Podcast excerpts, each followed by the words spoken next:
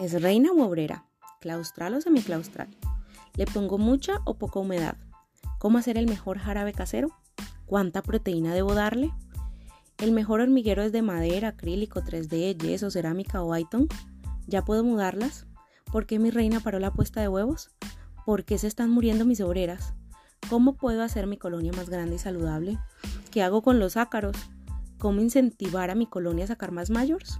¿Cuándo tendré alados en mi colonia? Son solo algunas preguntas que nos hacemos en este hobby. Y en busca de generar información fácil, concreta y de calidad, estaremos trayendo a nuestros encuentros creadores de hormigas que desean compartir sus experiencias y conocimientos con la comunidad de Unskippers.